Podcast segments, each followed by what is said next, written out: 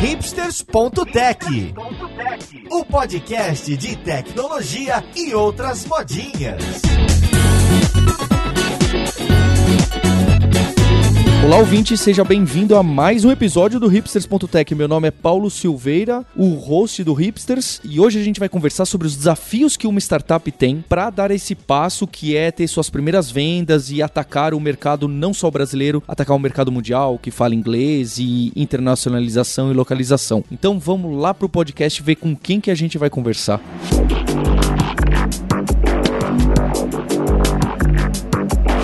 Para conversar comigo hoje, eu tô com o Alessio Alionso, diretamente de São Francisco, que é CEO e fundador do Pipefy daqui de Curitiba, tá certo, Alessio? Isso, isso, exatamente. Obrigado, Alessio, pelo seu tempo. E, e junto com o Alessio, aí sim, falando de Curitiba, eu tô com o CTO, o Márcio Trindade. Como você tá, Márcio? E aí, Paulo? Bom, bem, aqui tá frio, mas estamos aí. E tem mais dois convidados de fora do Brasil. Hoje, especialmente, Maurício Linhares, o nosso cara da treta, tá falando de João Pessoa. Dessa vez tá calor, é isso então? Tá não, tá frio inverno aqui. Eu queria ir pra praia, mas não tá dando. Não tá, né? 24 graus, é isso, Linhares? não, aqui, aqui, aqui, tá todo mundo de moletom, né? Tá incrível. Tá todo mundo dizendo que tá frio e tá inverno e João Pessoa vai se acabar. E diretamente de Montreal, do Canadá, eu tô com o Rafael Rosa, um famoso podcaster. Olha só, a gente tirou o cara da geladeira, finalmente conseguimos convencê-lo a fazer parte aqui de um episódio do podcast. Como você tá, Rosa? Salve, pessoal. Tudo bem? Tudo na paz. Tudo, tudo tranquilo. Um, um salve pros os ouvintes do Grok que migraram para o Hipsters. Olha só. Obrigado por terem migrado e a gente ter roubado todos esses ouvintes aí. e para começar com essa conversa, eu queria saber do, do Alessio, o, o, que que faz o Pipefy? O que que é essa startup que a gente tem ouvido falar mais? Qual que é o serviço que vocês prestam que tem feito barulho aí no ecossistema de startup brasileiro? Ah, legal, beleza. Bom, o Pipefy é uma ferramenta de gestão, assim como qualquer outra ferramenta de produtividade. O grande diferencial que a gente tem é ajudar empresas que estão escalando ou tem um processo missão crítica, né, onde tem um volume maior de trabalho, a fazer a execução dessas atividades de uma forma mais organizada. Então, basicamente, quem é o perfil de usuário da ferramenta? A gente tem muitos times de desenvolvimento de software, desenvolvimento de produto, empresas de consultoria e BPO que usam o Pipefy para tocar a execução do dia a dia. Então, se você tem um processo repetitivo, que você tem alguns passos que devem ser seguidos, e você precisa garantir que esses passos eles sejam feitos do jeito certo, você consegue desenhar esse teu processo dentro do Pipefy e garantir que ele seja executado sempre da mesma forma. Então, é como se fosse um Kanbanzinho ali que tem as fases específicas, só que em cada fase você consegue falar, olha, faça isso, faça aquilo, faça isso, faça aquilo. E a ferramenta ela vai garantir que todos os funcionários sigam o passo a passo da mesma forma. Alessio, para ficar um pouco mais palpável para o ouvinte, dá um exemplo concreto de, de tipo de empresa, o tipo de caso mesmo que costuma aparecer bastante no Pipefy. Cara, eu acho que pensando né, no, no perfil da galera do podcast, o exemplo prático é o seguinte: 45% dos nossos clientes da indústria de software usam para desenvolvimento de software mesmo. É, o que acontece, assim, você tem um sprint, né, tem um Kanban e tal, e tem várias ferramentas, tipo o Jira, o Critical Tracker, só que imagine que você queira executar e travar falando assim, puta, eu tenho lá QA,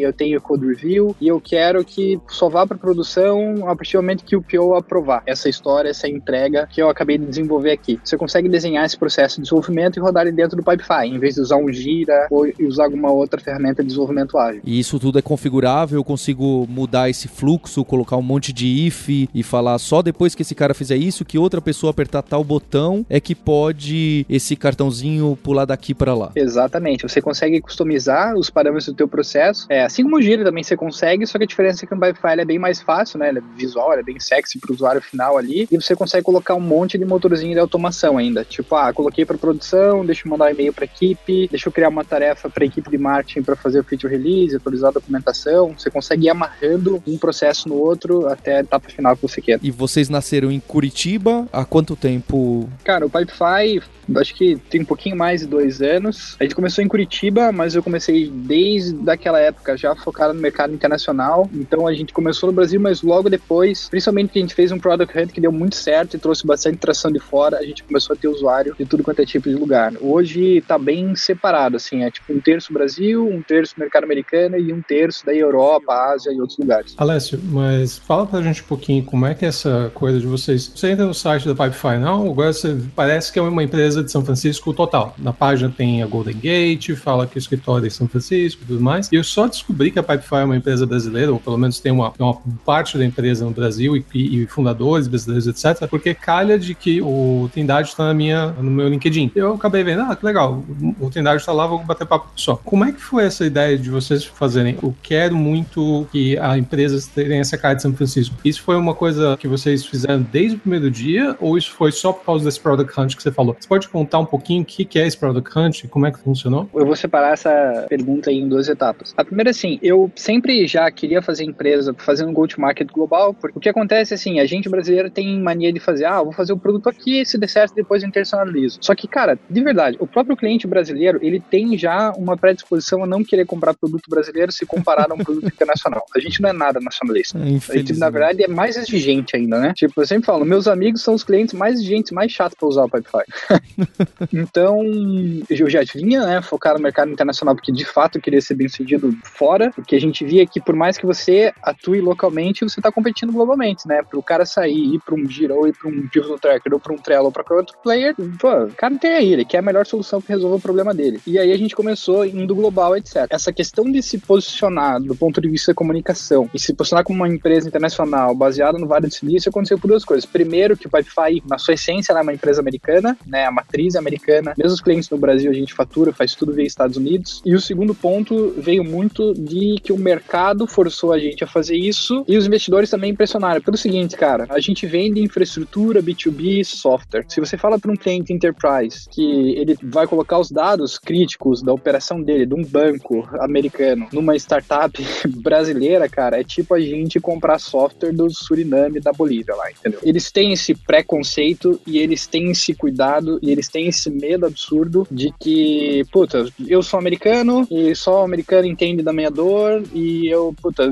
prefiro comprar de empresas locais, prefiro comprar do Vale do Silício e a gente precisou externalizar muito bem que, cara, não, é uma empresa americana, todos os nossos investidores são americanos, de fundos americanos, melhores fundos do mundo, pô, parte dos cérebros da empresa estão aqui, é, então a gente fez isso do ponto de vista comercial.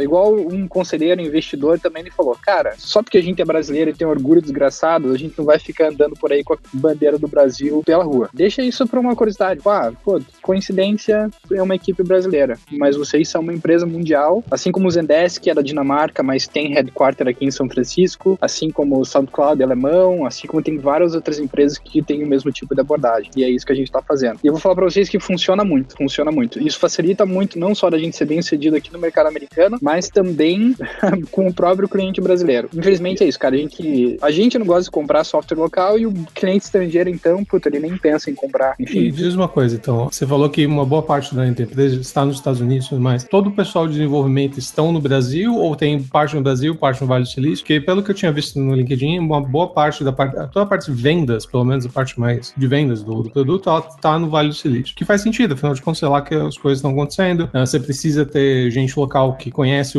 tem os contatos para fazer a coisa andar e tudo mais. Mas aparentemente, boa parte do pessoal do movimento está no Brasil. Então, essa é a divisão que vocês têm hoje? É, essa é, é a divisão. Toda a parte técnica de desenvolvimento, design, a gente mantém no Brasil. Só a parte de vendas e, e marketing, que daí a gente. Alguns sempre já, né? Já vendas enterprise e tal, já roda aqui, sempre rodou. E agora também marketing, como a gente está reposicionando todo o produto, a gente roda daqui. Mas é essa a ideia mesmo. E provavelmente a gente espera manter pelo menos a vasta maioria do time no Brasil mesmo, por diferencial competitivo de custo, de ter um budget do Vale do Silício, mas ter custo do Brasil de diferença moeda. Também isso faz com que a gente consiga atrair os melhores desenvolvedores do, do mercado brasileiro para vir trabalhar com a gente, porque aqui é, é muito competitivo, né? Beleza, Lécio, entendi o, a estrutura e o motivo, faz sentido. Uh, mas você tinha comentado também do Product Hunt. Uh, você pode falar um pouquinho o que, que é e como é que foi isso? Ah, legal. O Product Hunt é uma comunidade de engenheiros e profissionais da área de produtos digitais e software muito forte aqui no Vale do Silício, que diariamente eles fazem uma curadoria de quais são as novas ferramentas que estão sendo lançadas para o mercado. Tanto ferramenta nova quanto grandes product updates e esse tipo de coisa. E o Product Hunt que acontece é um modelo de curadoria meio coletivo, né? No dia ganha o, o produto que tem mais votos, que tem o feedback mais positivo é, no dia, daí tem o melhor da semana, tem o melhor do mês, etc. É super competitivo, a comunidade inteira aqui do Vale fica olhando pro Product Hunt para ver o que, que tem de novo de tendência, quais são as ferramentas novas que estão saindo e tal. E coincidentemente, putz, eu lembro que eu tava no Brasil, a gente tava lá, né, trabalhando normalmente, de repente o número de leads começou a explodir, a gente falou, puta, o que aconteceu? É, daí a gente descobriu que era um membro do Product Hunt, que ele fez o nosso Hunt e falou da nossa plataforma. A gente foi super pego de surpresa da primeira vez. E aí a galera gostou do produto, começou a dar upvote, a gente começou a subir, ficou em primeiro lugar e começou a receber tráfego pra caramba, signar pra caramba. Isso fez com que a gente espalhasse de forma muito rápida. Foi sorte mesmo, assim. Hoje vocês usam o Product Hunts para alguma coisa, o site? Cara, a gente usa muito quando a gente faz alguns grandes product releases. A gente fez um co-brand com a 500 focado para equipes de marketing online que rodam experimentos de growth hacking, testes AB, coisas de otimização de conversão. E aí a gente fez uma landing page específica, que esse produto foi feito em conjunto com a gente, a 500 Startups. E aí a gente fez Product Hunt, deu super certo. Pô, a gente tem aí, a gente deve ter tido uns 12 mil sign-ups só dessa vertical específica. E a gente tá esperando aí já na, nas próximas semanas fazer um lançamento que a gente tá fazendo uma vertical, que é o Pipefy específico para desenvolvedores. Que daí vai ter eh, funções mais avançadas, igual burn down charts, integração com GitHub, Slack de uma forma mais avançada. E assim vai, e a gente vai fazer Product Hunt de novo. Como é que vocês fazem essa separação entre o cliente normal, o cara que entra no site, ele faz o sign up e bota cartão, né, dá esses dados básicos e começa a usar a ferramenta para essa parte do enterprise? Porque o pessoal que está focado em sales lá em São Francisco, eles estão mais focados no enterprise ou eles estão tentando pegar esse cliente pequeno também? Cara, boa pergunta. Vender para small business é uma besta completamente diferente de vender para enterprise. É, tudo é drasticamente diferente. E todo mundo me falava isso, até eu de fato começar a vender, aí, aí a ficha cai, né? Basicamente, o que, que a gente faz? A gente era um produto antes freemium, que a gente esperava ganhar dinheiro se um percentual da nossa base convertesse começasse a usar. A gente estava com uma super tração, estava indo bem, e a gente viu que boa parte desses usuários gratuitos acabavam não convertendo. A taxa de conversão não era lá as melhores que a gente esperava. E a gente falou assim: não, mas espera aí, quem tá pagando são empresas gigantes, igual Accenture, GE, Visa, Volvo. Pô, esses caras são perfil super enterprise, então vamos focar nesse mercado. Aí a gente começou a atender melhor esses clientes enterprise, e a partir do momento que a gente colocou uma força de vendas, não só para vender, mas para ajudar esses clientes, entender os desafios do negócio dele e ver como a ferramenta pode atender melhor as necessidades desses caras, a gente passou a vender bem mais, muito mais, né? Boa parte da nossa receita hoje é concentrada em grandes clientes. Então, isso permitiu até que a gente pegasse descolasse e falasse assim: não, vamos voltar até com um produto gratuito, porque o small ele não converte tanto no self-service, mas o que acontece? A gente tem centenas de sign-ups por dia, né? Os nossos SDRs que fazem a triagem dos leads, eles ficam olhando ali. Quando passa um peixe grande, passa um cliente enterprise, passa um diretor de uma grande empresa, ele, opa, tudo bem, tô aqui para te ajudar, eu vi que você é da empresa XYZ. É, a gente tem um critério de qualificação de lead quando passa no produto gratuito. Alguém numa empresa muito grande, ele entra dentro de um fluxo de tratamento diferente, onde alguém já vai ligar para ele, marcar uma demo, né? Enfim, mostrar o produto de uma forma bem mais qualificada. Deixa eu fazer uma pergunta que tá pulando na minha frente. Vocês usam Pipefy para fazer Cara, a gente usa para tudo, né? A gente usa desde puta, CS, de desenvolvimento, de gestão do roadmap, o processo de vendas aí ele é bem espalhado. Para partners a gente roda tudo no Pipefy, para parte dos SDRs roda a parte de agendamento de reunião é Pipefy, para gestão daí do pipeline, relatório de vendas a gente usa o dashboard especificamente do Salesforce porque ele é bom a parte de gráficos e tal. Ah, a gente come a própria comida, né?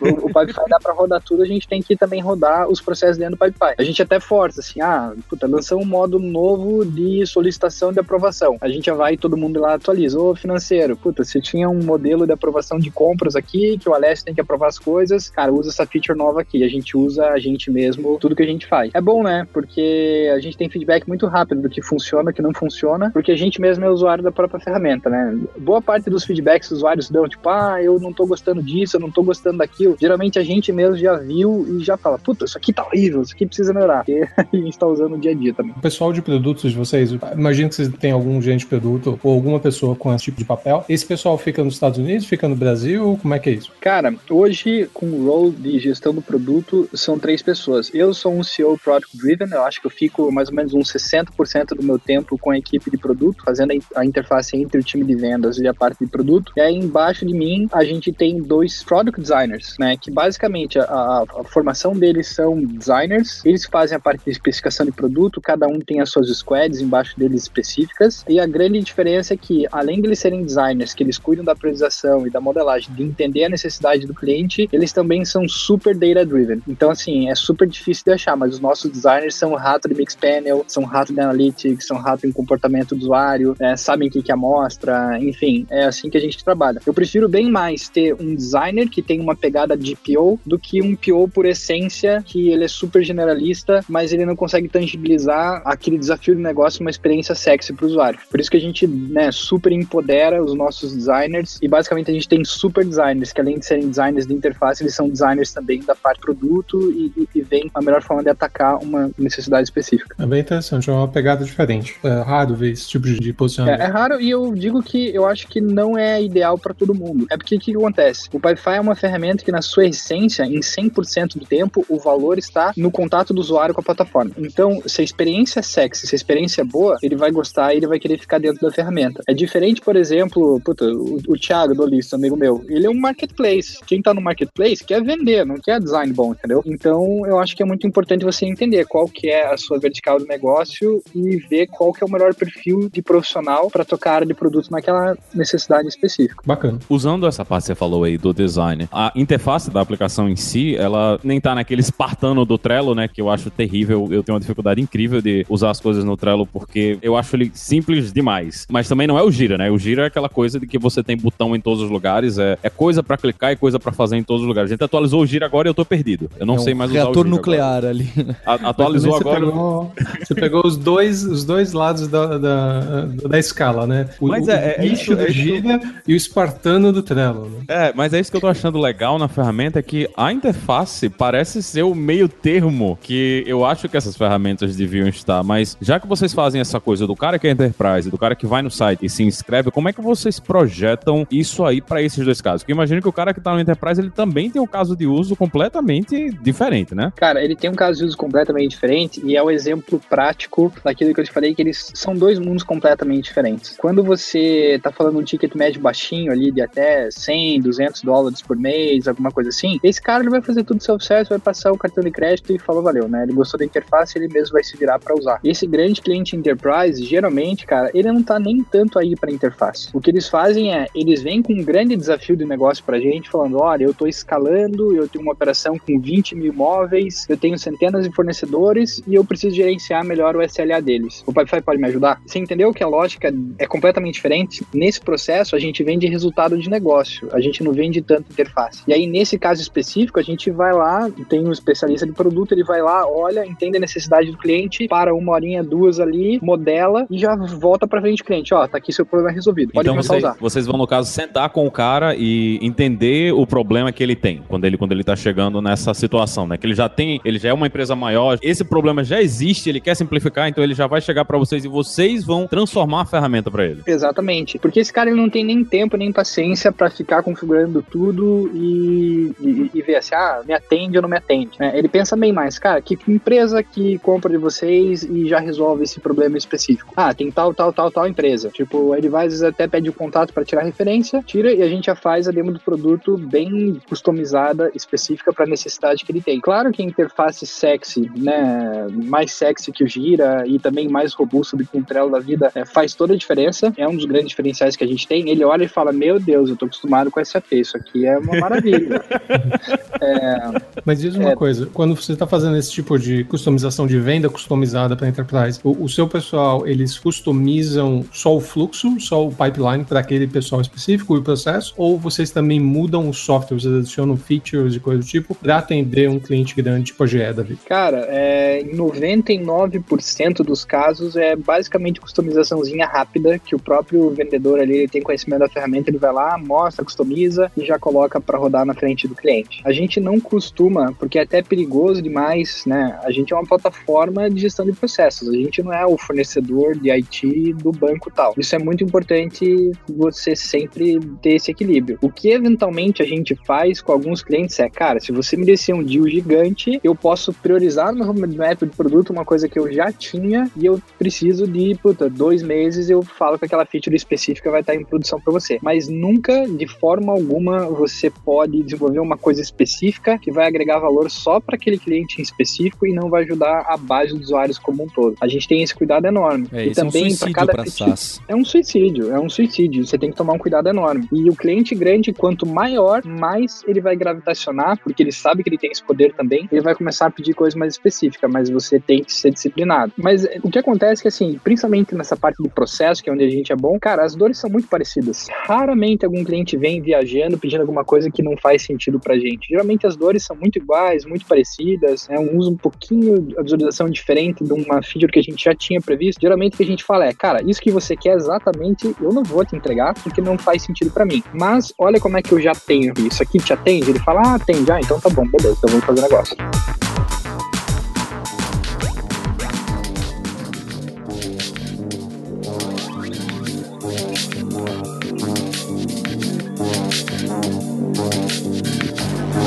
Sempre começa falando que esse podcast é técnico e a gente chama o pessoal, tem um monte de programador aqui e a gente gosta mesmo, cai nesse papo de produto, de business e é sempre muito interessante aprender, porque a gente tá conversando com o pessoal que tá fazendo. Mas eu queria saber do, do Márcio, que é CTO, quais são os desafios para tudo isso que o Pipefy tá fazendo? Então, me parece que só de ter o um meio de pagamento, processar tudo nos Estados Unidos e, e poder cobrar em dólar e ver um mundo totalmente diferente do que a gente tá acostumado já, já é um desafio grande. Quais são os principais desafios para poder deixar a empresa alinhada, para ter esse ataque global, seja em localização, internacionalização, meios de pagamento e até mesmo o fuso horário. Aí o CEO tá num fuso horário, a equipe técnica tá em outro. Quais foram esses primeiros problemas que vocês enfrentaram e que vocês atacaram para falar pronto, agora a gente vai ser melhor aceito no mercado global porque a gente tem isso, isso, isso que tecnicamente a, a, atendemos? A primeira parte sobre o pagamento, na verdade a gente não teve muita complicação porque como como o Alessio explicou, a gente já cresceu global. Então a gente já foi desde o início criado global. Então o que a gente teve que fazer foi a primeira implementação de pagamento que a gente fez, a gente já usou um sistema de pagamento lá de fora. Mesma coisa que a gente tivesse feito, vamos supor, a primeira vez que a gente tivesse feito um sistema de pagamento interno aqui, a gente tivesse usado algum meio de pagamento aqui interno. É o primeiro que a gente usou já foi lá de fora. Qual que é, Márcio? Pode falar, não tem problema. O primeiro que a gente usou foi o Stripe. Uhum. Qual que é a vantagem? Você ainda não precisa nem fazer aquelas burocracias de fazer boleto. É mais simples ainda. Você só tem um pagamento via eh, cartão de crédito. Correto. E a uni... tem algumas coisas que o Stripe não tinha, e aí a gente só teve que fazer uma adaptação que foi migrar as coisas do Stripe pro Recurly. O Recurly ele funciona em cima da mesma plataforma do Stripe, ele é um, um gateway que funciona em si, o gateway de pagamento em si, ele ainda é o Stripe, só que ele só é uma conta por cima do Stripe. Então ele faz toda a parte de recorrência ali por cima. Então pra gente foi bem tranquilo isso. A gente só fez uma vez e já era global, já era internacional. Então a gente não teve essa dor de, ah, vamos fazer aqui agora como que a gente vai migrar para lá, como que a gente vai começar a cobrar lá fora. Vamos ter um meio de pagamento aqui, um meio de pagamento lá fora. Então a gente não teve essa dor por a gente já ser criado lá fora. Isso foi uma vantagem da Pipefy, tá?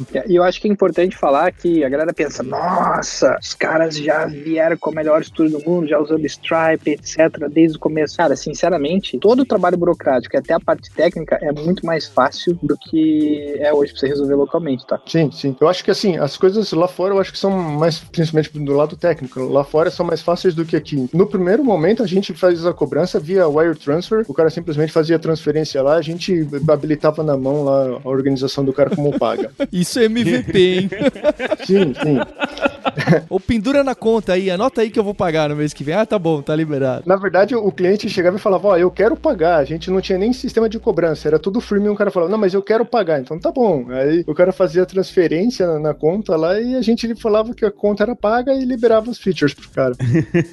É, eu Bom. digo isso não para falar assim, ah, lá fora é melhor. Eu digo porque assim, tem muito empreendedor que tem vontade de vender global e pela barreira do idioma e pelo fato de nunca ter feito isso internacionalmente, acha que é um bicho de sete cabeças. Na verdade, não é, cara. É super fácil. E todo mundo Sim, deveria pensar. É mais fácil e é mais simples, é menos burocracia, né? Então, o fato de você não ter boleto, ele é mais simples. Então, você só tem um meio de pagamento, só tem uma forma de pagamento, é uma conexão simples, você coloca ali, ele já tem até algumas formas simples de você fazer isso. Ele tem até uma integração que a gente usa, é bem simples a integração que a gente usou do Stripe, na, na, primeira versão que a gente usou, tá? Ele, você colocava ali, ele fazia, o cartão nem vem pra gente, então ele só vai, ia direto pro Stripe, fazia a cobrança do cara ali direto no Stripe, ele só voltava um token para mim, esse token tinha uma gen deles mesmo, que a gente usa essa gen já batia de volta lá e falava, ó, oh, esse cara aqui, ele já fazia toda a magia por trás e criava o, a subscription para mim. Então, praticamente, o custo foi uma sprint de uma semana para desenvolver o meio de pagamento nosso, assim. Ele levou muito mais tempo a gente planejar a sprint e tudo mais do que executar de verdade.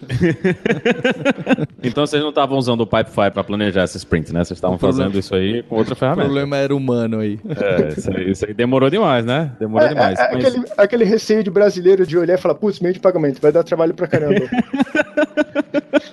É, a gente já imagina, né, que não tem que receber boleto, né, e, e- e toda a complicação que quando você tá numa situação dessas não precisa. Mas você falou aí de Ruby, Ruby Gem, o que é que vocês estão usando no back-end da aplicação? Hoje a aplicação é, basicamente é um monolito, tá? E a gente está mantendo ela assim ainda. É uma aplicação Ruby, o front-end a gente está usando React, e o que a gente está fazendo legal agora é que não tinha uma, uma API legal, então a gente fez uma API agora em GraphQL. O nosso front-end ele é React. Então, como o front-end é React, a gente criou essa API em, em GraphQL. Então, esse React a gente usa o Apollo, ele conecta na, na, na API ali e, cara, ele cortou código pra caramba. E a gente está conseguindo cortar, assim, bastante código e limpar bastante coisa. Então, o nosso core, apesar da- do projeto ser muito grande, de ter muita lógica, ter muita coisa, tá ficando bem chuto. Então, tem algumas coisas que a gente já começou a separar. Então, tem coisas que a gente já fez em Elixir, que são projetinhos à parte, mas o core do produto é esse. E agora, o que a gente está fazendo também, que é uma coisa que eu acho que vale bem legal aí a gente comentar, principalmente no Hipster, a parte de plataforma. Então, assim, a gente está montando uma plataforma. O Pipefy em si, ele tá virando uma plataforma muito grande. E ele tá virando uma plataforma de apps, onde a gente vai poder, no, no primeiro momento, a gente está criando as apps separadas. Então, a gente está montando apps que você pode plugar dentro do Pipefy. Então, a gente está montando uma plataforma de apps como o GitHub. Então, você vai lá, habilita a app do GitHub e ele já vai fazer a integração daquele pipe com o seu GitHub. Então, eu criei um card ali, ele já vai conseguir vincular esse card com o GitHub e vice-versa. O do Slack, ele vai usar os webhooks também para fazer notificação no Slack. Então, assim, esses appzinhos a gente está fazendo por enquanto e a gente está montando essa plataforma para que desenvolvedores possam criar, fazer as suas próprias apps. Então, essa parte também ela fica separada do Pipefy. Então, hoje a gente tem esse monolito Ruby, tem algumas apps eh, satélites ali, mas que se comunicam através de API ainda, que são em Elixir, algumas eh,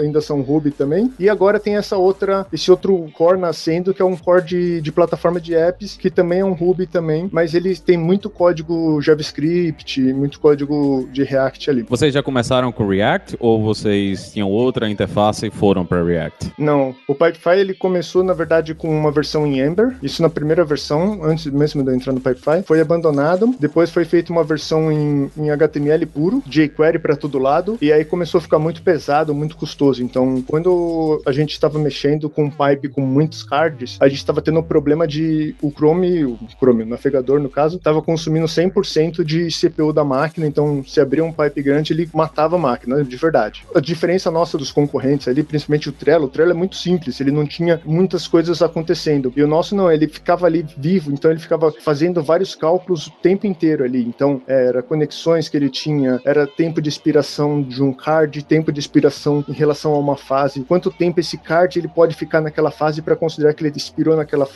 quanto tempo que aquele card pode ficar no pipe inteiro para considerar que ele expirou no pipe. Então, ele tem um tempo de expiração do card, da fase, do pipe como um todo. Então, todos esses cálculos a gente ficava fazendo eles ali de uma forma que ficava consumindo recurso da máquina o tempo inteiro. E a gente foi descobrindo que, putz, não, tá dando, vamos mudar pro React. E aí, quando a gente mudou pro React, a gente conseguiu implementar Virtual Scroll, essas melhorias que a gente fez e também melhorias no HTML, ajudou mais também do que o resto, mas melhorias no HTML, implementando React para usar o Virtual DOM para parar de manipular o, o DOM toda hora. Isso trouxe um ganho de performance pra gente muito grande e hoje o Pipefy, ele, principalmente pipes grandes, se abre parece que não tem nada ali carregado.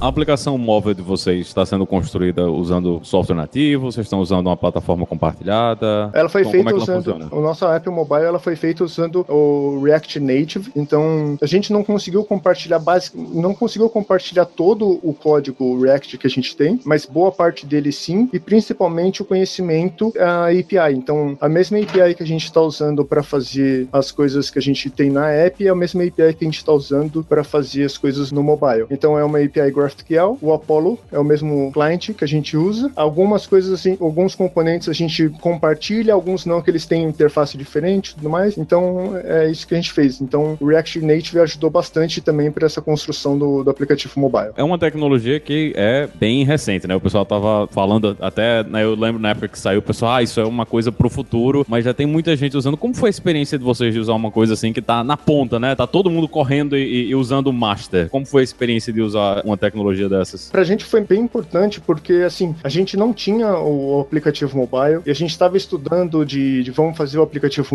mobile, não vamos. Então a gente estava até estudando, cotando com empresas porque a gente não tinha condições de, de fazer internamente e um dos nossos desenvolvedores, o, o Rafa, o Rafael Costa, que trabalha aqui com a gente, ele falou, cara, eu tô afim de estudar isso, eu quero ver. E ele pegou e começou a fazer um MVP por vontade própria, pegou, começou a colocar ali, começou a brincar em cima da, da API que a gente estava montando a API em GraphQL para usar no, no, no, na web, e ele começou a brincar e montar o aplicativo mobile. E o aplicativo mobile começou a sair tão rápido e fluindo tão bem que a gente falou, putz, legal. Então, uma decisão até do Alessio, ele resolveu é, internacionalizar isso, negociou com o Rafa e trouxe isso para dentro do Pipefy e aí negociou e a gente internacionalizou e fez isso aqui de um, um, pouco tempo até, foi acho que três, quatro semanas a gente montou essa app mobile aí. Como era código que a gente já estava acostumado a trabalhar, o React que a gente estava trabalhando aqui, valeu bem a pena, foi bem legal e resolveu bastante problema que a gente tinha. Não era nada o planejado assim, ah, vamos fazer e tudo mais. Foi, foi um teste que a gente foi fazer, deu super certo e a gente resolveu trazer para dentro da empresa. Lá na, na página de pricing de vocês, na parte da Enterprise, uma das funcionalidades, né, que tá lá na listinha é Data Migration. Isso são vocês recebendo bancos de dados de clientes para vocês colocarem dentro da ferramenta? Como é que funciona isso aí? É, na verdade, a gente está trabalhando bastante nisso ainda. Tem algumas ferramentas que a gente utiliza de migração. Então, hoje, alguns clientes, principalmente enterprise, eles pedem para fazer isso. O que a gente tem hoje são algumas formas de trazer os dados e, e meio que fazer um sync dos dados entre um banco de dados do cliente com um banco de dados do Pipefy, porque dentro do Pipefy você também tem um banco de dados. Então, vamos supor que eu tenho uma tabela de clientes na minha empresa e eu quero ter essa tabela de clientes no Pipefy para que os meus cards se relacionem com esses clientes. Então, toda vez que eu vou criar um card ali num processo de vendas, então no meu pipe de vendas eu falo assim, ah, eu vou criar um, um card aqui e eu falo assim, ah, essa aqui é uma proposta para o cliente X. Então, eu não preciso ficar colocando as informações desse cliente toda hora. Então, eu falo, ó, do cliente da tabela tal, eu pego ali aquele, aquela informação daquele cliente. Então, esse banco de dados ele vem ali. Aí, o problema que alguns clientes têm é, como que eu vou manter essas informações atualizadas? Se meu cliente atualiza uma informação no, no meu sistema, como que eu mando para o Pipefy e tudo mais? Então, o que a gente tinha é só uma integração via API, e aí a gente começou a fazer esse data migration para o cara conseguir é, fazer o import inicial, para o cara conseguir, quando ele entra, principalmente na, na, plataforma, ele entra e quer mandar essa carga inicial de dados, como ele mantém o sync desses dados. Então, é isso que a gente fez. Tem um importadorzinho que ainda ele não é aberto para todo mundo, ele só funciona no Enterprise, ele fica interno aqui. A gente faz isso, o pessoal de, de Customer Success, eles recebem esses dados e mandam para cá, e a gente está trabalhando de uma forma de melhorar ele para que a gente no futuro possa abrir ele para dentro da própria ferramenta para quem for dos planos business e tudo mais. Aí hoje vocês trabalham com um formato específico ou vocês, quando chega o arquivo, vocês se viram para resolver? Hoje a gente está trabalhando, dependendo do cliente, a gente trabalha. Alguns formatos a gente consegue aceitar, então alguns SQL, planilhas, CSV, algumas coisas a gente consegue aceitar, fácil de tratar, até SQL, mas dependendo. A maioria dos clientes acabam mandando pra gente em planilhas mesmo, docs, planilha, alguma coisa assim, no spreadsheet, alguma coisa do tipo.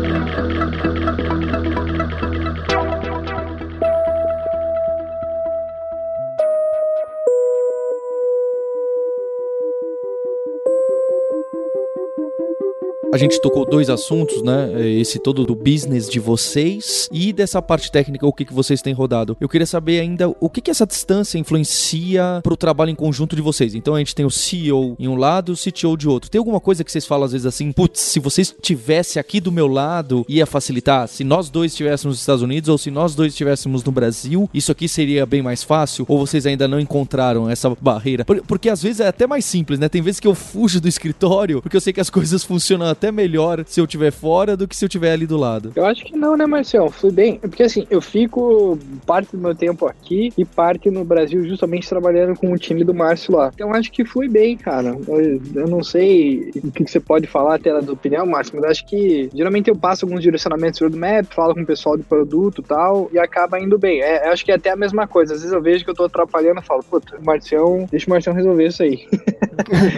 Exatamente. Até porque o Alessio fica fica mais, quando ele tá nos Estados Unidos, ele fica mais focado na parte de negócios. E quando ele tá aqui, ele se envolve mais na parte de produtos. E o legal é que quando ele tá aqui, a gente consegue adiantar bastante coisa. Então, o nosso backlog tá bem grande. É o momento que a gente tem aí pano na manga aí para correr bastante e dá tempo para ele ficar lá bastante tempo até para fazer esses sprints nossos aqui. Ele normalmente tá ficando três e três meses, não necessariamente certinho assim, mas ele vai lá, fica um tempo lá e volta. E nesse tempo que ele fica lá, a gente tem bastante coisa aqui para colocar para rodar. Salvo exceções que acontecem, a gente aí, cara, a gente conversa sem problema nenhum, a gente é call toda hora de lá para cá sem problema nenhum. Ou seja, o trabalho só acontece quando a Leste tá viajando. Muito bom. agora, agora já sabe. Então tá, tá certo. Valeu, Tinari. É sempre assim, gente. Meu voto é, porra, só que tem coisa pra cacete. Olha esse backlog aqui, temos que fazer, tem que entregar. A gente vai lá, gera aquela filona do backlog, aí eu vou embora. aí quando pô, tá em produção, vou lá, uma log das beleza, aí rodou, rodou, beleza, vambora. Agora, ó, tem essa outra trolha aqui.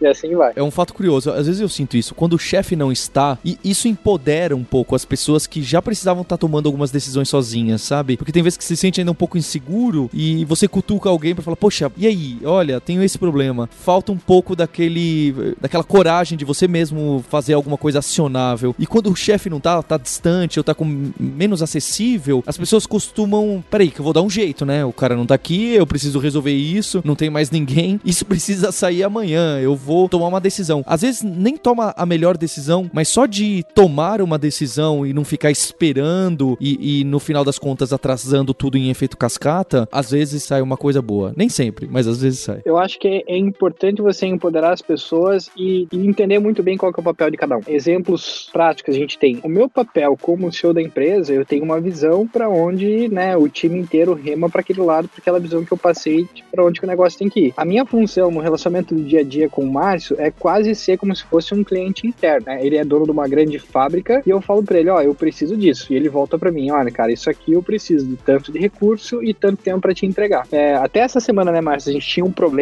uma coisa muito específica que ele me ligou e falou, puta, tô de cabeça aqui, tem essa situação aqui. E nessa função eu falei, olha, cara, eu não posso opinar, porque a responsabilidade é tua, quem tem que tomar a decisão sobre isso é você, você tem autonomia, no final das contas, você é o responsável pelo que tá acontecendo aí, tá nas tuas mãos, né? O que eu posso, no máximo, às vezes, tentar ajudar, olha, na minha experiência, quando eu passei por isso, eu tomei essa decisão pensando desse jeito, mas você tem total autonomia para fazer o que você achar melhor do que vai te ajudar a resolver os seus desafios aí no dia a dia. E eu acho que é muito importante essa separação, porque tem muito CEO que o cara chega e fala assim, puta, faz isso, faz aquilo, não, pô, não faz. Aí as pessoas se sentem microgerenciadas e, porra, não, acaba até desestimulando. Eu acho que é super importante você entender qual que é o papel de cada um. Tanto é, de eu, como CEO, tentar opinar às vezes em decisões técnicas ou decisões sobre as pessoas que estão dentro do time do marketing, que eu não, não, não tenho direito de opinar, praticamente, a não ser que seja uma coisa de erros éticos ou morais, etc., que daí é um valor da companhia como um todo, e também um time confiar no outro, né? Por exemplo, a gente na área de produto, eles tomam muitas decisões polêmicas, que sempre vem o time de vendas e CS, pelo amor de Deus, vocês estão malucos, vocês vão quebrar tudo. A gente fala, cara, confia, vai embora, o cara que toma decisão, ele sabe o que ele tá fazendo, e aí depois que a gente coloca no ar, puta, duas, três semanas depois a galera volta, oh, funcionou, uma maravilha. Então tem que ter essa relação de confiança. Uma coisa que eu só acrescentar é que esse sistema que a gente tenta fazer de, de empoderamento não é nem só quando o Alessio não tá aqui, né? A gente tenta fazer isso, inclusive, quando ele tá aqui, a gente evita até esse pedestais, assim, sabe? Ah, o Alessio tá num outro pedestal. Então, quando ele tá aqui, as discussões que a gente tem são de igual para igual, não é porque ele é CEO que os outros não são, e enfim, todo mundo trata as pessoas de igual para igual. Se alguém tem uma opinião, a gente bate de frente mesmo. Às vezes até sai,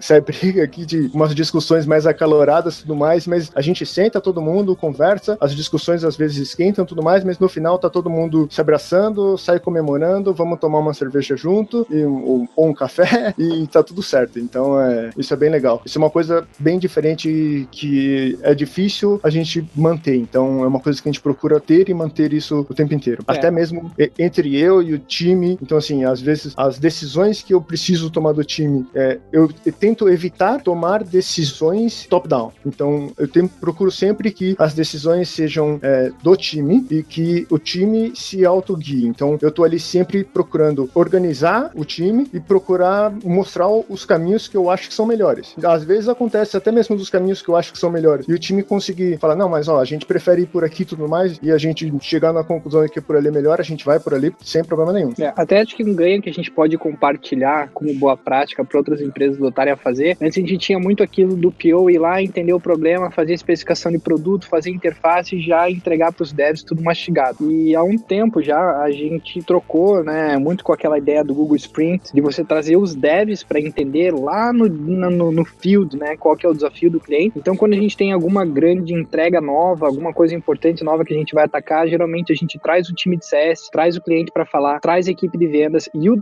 devs, todo mundo ouve, todo mundo escuta, todo mundo entende o problema a fundo e aí a gente vai desenhando a solução a nível de wireframe ainda junto com os devs opinando e depois que a gente toma uma decisão e começa a refinar isso de como seriam os entregáveis de produto. Isso ajudou pra caramba, principalmente do dev ter a liberdade e ele sacar a fundo qual é o problema do cliente e ele tomar decisão de negócio muito mais rápido e decisões de regras de software, de coisas mesmo de back-end que ele tem que fazer e ele depende muito menos do PO, depende muito menos do designer que fez aquela interface, ele depende muito menos de qualquer outro tipo de pessoa porque ele já entendeu qual é o desafio do cliente. Isso fez com que a gente andasse muito mais rápido e também a qualidade das entregas melhorou muito. Tipo, os, os clientes perceberam isso e gostaram pra caramba. Acho que isso também é uma coisa que vale a pena é, compartilhar, porque geralmente startup tem mania, ah, o dev é dev, cara, deixa o cara lá escondido atrás da mesa dele e não vamos colocar esse cara em contato com o cliente, não vamos fazer ele sentar com o time de vendas e ajudar a modelar qual seria a solução para o usuário. Isso tem feito toda a diferença pra gente, né? Hoje os nossos squads, eles trabalham muito assim. É, e eu achei interessante esse ponto que você falou dos squads, os líderes serem designers. Não é comum, mas eu tenho visto aparecer por aí. O cara que lidera acaba sendo aquele que tem um background mais de UX, mais de design e não de código, que é o que é o mais tradicional de se ver. Parece que realmente o pessoal tá tentando focar mais no usuário e para ser alguém que descobre, né, faz o discovery do produto e não aquela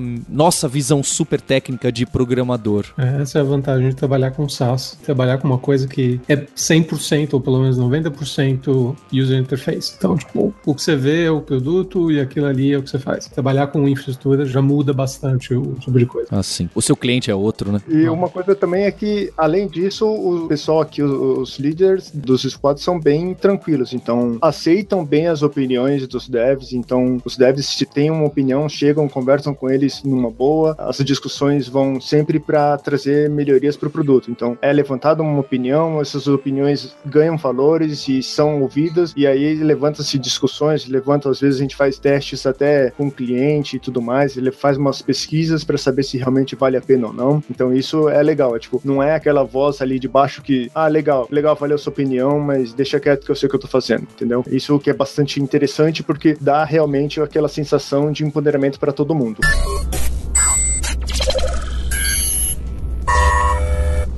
Alessio, a gente falou então que vocês nasceram já bastante, com, com muita coisa já pronta para o mercado internacional, mas como que é o, o, processo do primeiro lead, a primeira venda e quando vocês decidiram mesmo ir para o Vale do Silício, se isso teve a ver com o investidor, provavelmente teve, porque tem muita startup que está nesse estágio do eu tenho bastante coisa aí no Brasil, eu quero ter minha primeira venda fora do Brasil e do zero para um, é, eu acho que é um passo bem grande para uma outra língua, um outro país. Qual foi esse momento para vocês? Olha, teve uma venda que não é do Brasil, como a gente tinha planejado. Qual foi o referral dessa primeira venda? O que, que eu tive de lição aprendida? Primeiro que não foi muito assim, foi bem mais uma pegada global first, desde o dia zero. A gente, puta, já fazia tudo em inglês, a interface era majoritariamente tudo em inglês, e eventualmente a interface a gente traduz algumas coisas para português. Então a gente já estava, desde o início da concepção, a gente já pensou focado no mercado externo. A primeira grande barreira que eu acho que tem é a questão do idioma, que as pessoas elas sempre, né, estão uma zona de conforto e elas não querem estar fora da zona de conforto e sempre pensam, não, vou fazer em português, é mais fácil, etc. E, cara, você tem que se forçar e é meio que igual fazer dieta, né? Você vai se forçando, vai fazendo tudo em inglês e, puta, não tem cliente ainda, você não tá vendo resultado, pô, tô passando fome aqui, comendo salada o dia inteiro e não, não, não emagreci até agora. Eu acho que tem esse período de turbulência que é um pouco mais difícil. Mas, a partir do momento que você se posicionou como global, a interface, ela é majoritariamente, ah, toda em inglês e etc. É natural, cara. Vai chegar em entendeu? Porque você vai fazer material para SEO, você vai investir um pouco bem nichadinho em Google AdWords, e o cliente lá ele vai comprar como se estivesse comprando em qualquer outra startup local aqui. É um caminho natural. Para quem é brasileiro e está querendo ir global, é a questão de você fazer um go-to-market que a tua empresa ela seja sempre product first e ela seja adaptada para atender bem o cliente internacional já desde o D0. Por que eu digo isso? Se eu fosse tentar fazer uma venda top-down num banco, falar com o CIO, falar com o diretor do banco, ó, oh, eu sou uma startup brasileira e eu quero vender uma solução pro teu banco aqui nos Estados Unidos,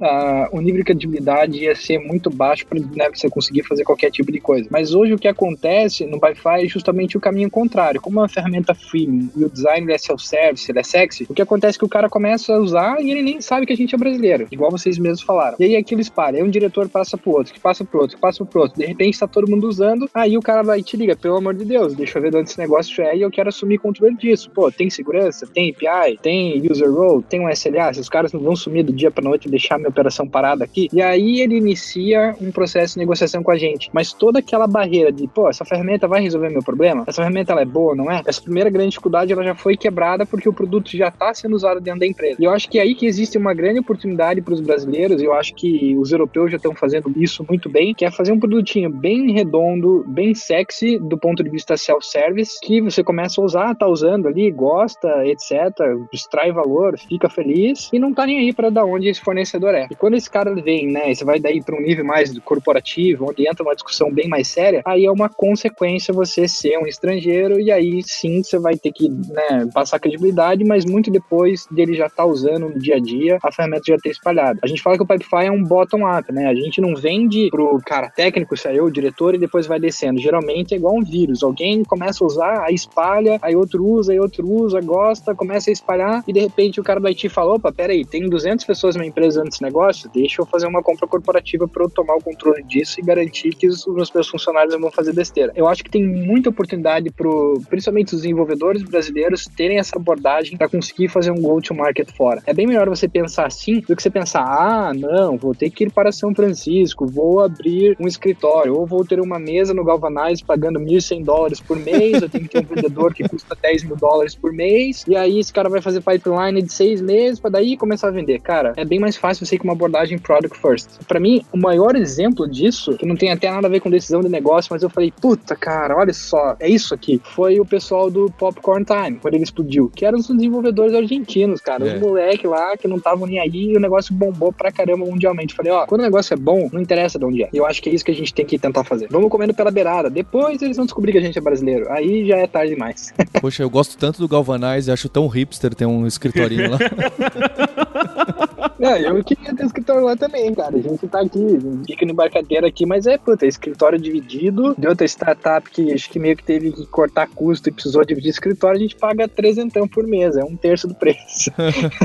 Uma das dificuldades que a gente teve foi a questão da internacionalização do, do software, que pra gente foi o contrário, né? Porque como o Alessio comentou, a aplicação, ela foi primeiro feita em inglês e aí a gente teve que internacionalizar ela para português. Não só para português, né? A gente hoje tem francês, russo e espanhol. Então, os nossos desafios foi o mesmo desafio que todo mundo tem na hora que faz uma aplicação depois precisa internacionalizar, a gente teve também, só que foi ao contrário. A gente fez ela primeiro em inglês e aí a gente teve que internacionalizar ela para português, francês, espanhol e russo. Uma dica que eu dou aí pro pessoal, principalmente developers aí, tem várias ferramentas, uma delas que a gente está usando é o Phrase App, uma, uma aplicaçãozinha que você cadastra suas, suas chaves ali de tradução, ele já mostra as que você tem, as que faltam, o que faltam traduzir, se muda alguma ele mostra que mudou, que precisa precisa de revisão nas, nas outros idiomas, e ajuda bastante a gente, e a gente contrata, inclusive, é, tradutores por ali. Então a gente monta os textos em inglês por ali, e aí o resto é feito português, a gente, o pessoal da, de nosso aqui mesmo faz, os outros a gente contrata tradutores ali e ajuda bastante a gente, a gente não precisa se preocupar muito com isso. Mas se vocês tiveram que fazer alguma coisa, além de tradução, vocês tiveram que pegar alguma coisa da interface e modificar na hora de levá-la para outro país? Não, não, a gente não mudou não. A gente teve que fazer só a, internacionalização tanto do lado do, do back-end quanto no lado do front-end no, no, React, mas a gente usou o Rails para fazer isso do, do lado do back-end, a gente usou a gen do, do Nando, do i18NJS, para fazer isso no lado do React no front-end também. Então foi bem trivial para a gente. A gente teve que ficar adaptando algumas coisas de como exportar os, os arquivos para não ficar muito grande, muito pesado, apesar de que acaba ficando. A gente tomou esse, só esses cuidados e está lá hoje. Agradecer o Alessio e o Márcio pelo tempo para essa conversa de uma startup que começou da forma que a gente não costuma imaginar. Começou atacando o mercado global inteiro, tá de parabéns. Eu, obrigado pelo tempo, Márcio, Alessio. Opa, obrigado pelo convite, pessoal. Valeu, Paulo, obrigado, obrigado a vocês aí, obrigado ouvintes. Eu só queria deixar um, um recado aí, principalmente pro pessoal que tá ouvindo aí, não deixem de visitar lá o Pipefy, pipefy.com, principalmente quem é dev aí, a gente tá fazendo agora um, um sprint aí rodando bastante forte aí em cima de desenvolvimento. Tem bastante coisa nova aparecendo lá, integrações com GitHub, integração com Slack. A gente está montando a parte de sprint para você ter uma sprint, fazendo bastante a parte de métricas em cima de agilidade. Então, você tira métricas de burn down em cima do seu sprint, coisas que vai ajudar aí no desenvolvimento de software. A gente desenvolve todo o Pipefy usando o Pipefy, então a gente sabe de algumas coisas que faltam que ajudaria. Não deixem também de mandar seu feedback, apesar da gente receber bastante. A gente sempre está priorizando eles aqui e é isso aí. Valeu. E um agradecimento especial ao Rafael Rosa, que saiu da toca. Como eu disse, tirou poeira do microfone. Espero vê-lo novamente, hein, Rafael? Beleza, vamos achar outro assunto que eu posso falar e a gente, a gente conversa. Linhares, aproveite o, o fim das férias. Fica o convite pro pessoal acessar o hipsters.jobs, acessar o site do hipsters.tech, que tem os links, foram vários citados aqui pelo Alessio e pelo Márcio Trindade. Vejo vocês na próxima semana. Hipsters, abraços, tchau. Fellow humans,